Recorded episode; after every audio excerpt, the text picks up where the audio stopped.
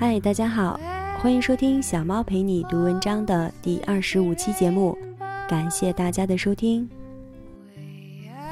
小猫的这个节目是希望能够与大家共同分享一些有价值的文章，透过它们品味生活，分享一些温暖与快乐。文章的内容大多来自网络，我会在每一次读文章之前说明它的出处。在这里，非常感谢原作者给我们带来的精神财富。由于工作的关系，小猫陪你读文章可能会不定期更新。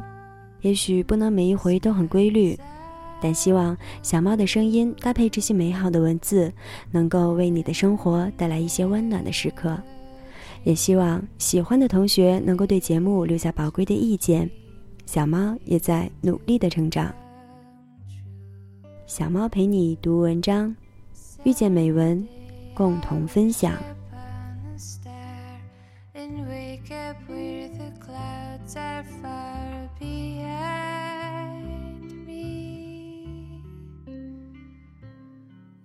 小猫一直相信，这世间应有执子之手与子偕老的爱情，但现在的社会现状却往往是和爱越来越远，和钱越来越近。每个人都说社会变了，人心变了，人心真的变了吗？今天小猫分享的文章是：为什么面包总打败爱情？摘选自微信订阅。此时，在此再次非常感谢原作者分享给我们的人生感悟。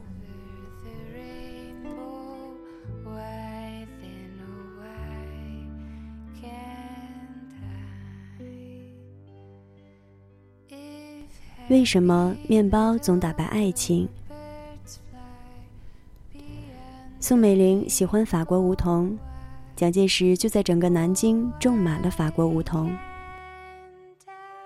年轻的时候爱看《读者文摘》，里面的故事全是这样：要么是女生倾国倾城，男生英雄盖世；要么就是狠狠爱一个，弱水三千，偏偏只取这一瓢饮。长大了，迷飞少爷，迷老舍。才知道世界名著和读者文摘的差距。读者文摘里的爱情干扰的因素很少，无非是家长、第三者、异地恋等，而且故事里的干扰因素通常不会超过三个，最后往往是大团圆结局收尾。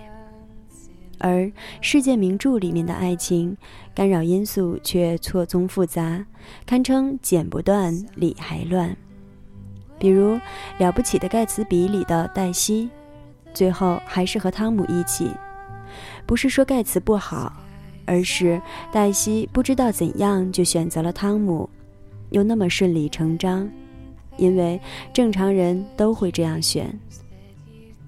飞少爷笔下是这样，老舍笔下也是这样，只要稍微现实点的小说都是这样。爱情总会屈臣于更大的面包。爱情被面包打败，生活中这样的例子并不少见。不知多少大学生一毕业就分手，也不知多少人选择了一个有房有车的结婚。现实就是这样，大家却不愿意承认。我们会觉得那只是别人的故事。觉得，哦，我肯定和他们不一样。我们一面沉醉于山无陵，天地合这样的狂恋，一面又无法逃避买房买车、结婚生子的压力。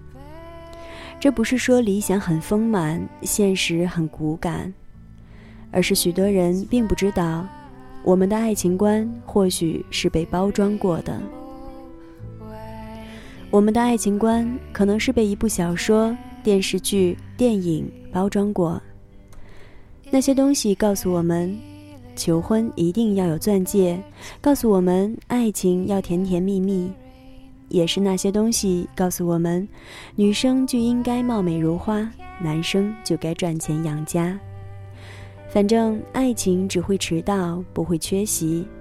反正只要做最好的自己，就会遇到最适合的人。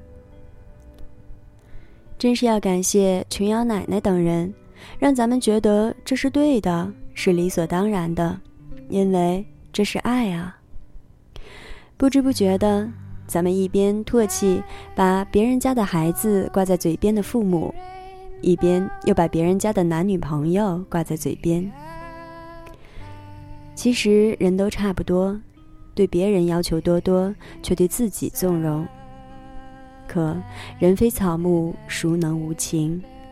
想必每个人在第一次听到“我爱你”声音和第一次看到“我爱你”的文字，心中必定极度震撼狂喜，因为从来没有想到心中的情。可以化为声音，变作字。但是之后呢？之后呢？我们就用得非常熟烂，乃至于真有爱情出现的时候，我们都要问他：是真的吗？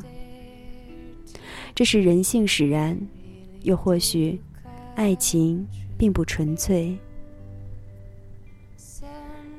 人们都说，结婚是女人的重生。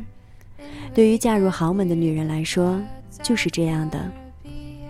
前一分钟他们还一文不名，可一旦在婚书上签字，就瞬息间拥有数百万、数千万，甚至数亿的身家。或许结婚有点远，我身边就有个土豪朋友，他告诉我，拖拍基本上就是看看小姑娘穿什么衣服、背什么包。以这个标准向上提个百分之二十，妥妥的拿下。本来想说他是臭傻逼，但仔细想想又觉得好有道理。经济学有个概念叫机会成本，是指为了得到某种东西而所要放弃另外一些东西的最大价值。举个例子，我有一百块，可以选择去吃火锅，也去看戏。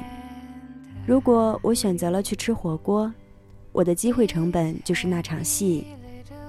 又比如，我有一个下午的时间可以拿来打倒塔，也可以和 A 去泡图书馆。我选择了去图书馆，那么打倒塔的快感就是我的机会成本。换句话说，我做的事情价值多少，是由我放弃的事情反映出来的。那么，之所以那么多人选择面包，就是因为他们觉得爱情的价值比不上那些面包。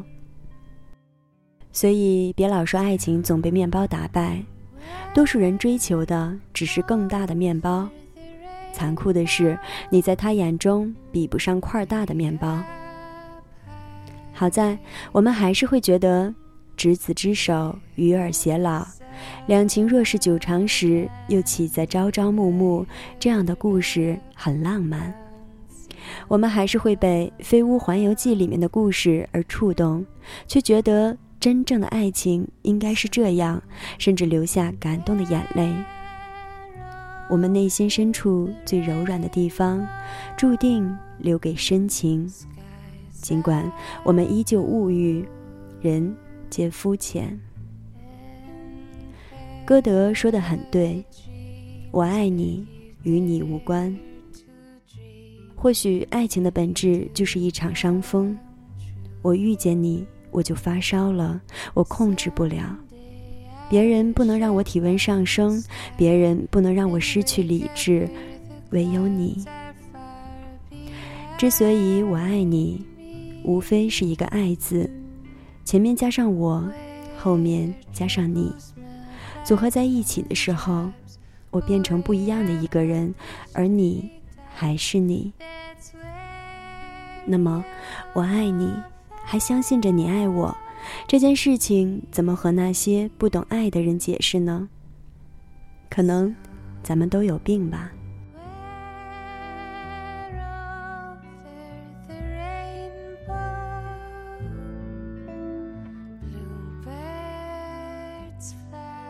这里是小猫陪你读文章，遇见美文，共同分享。今天的节目就到这里，感谢大家的收听，小猫陪你读文章，希望能为你的生活带来一些温暖，一些快乐。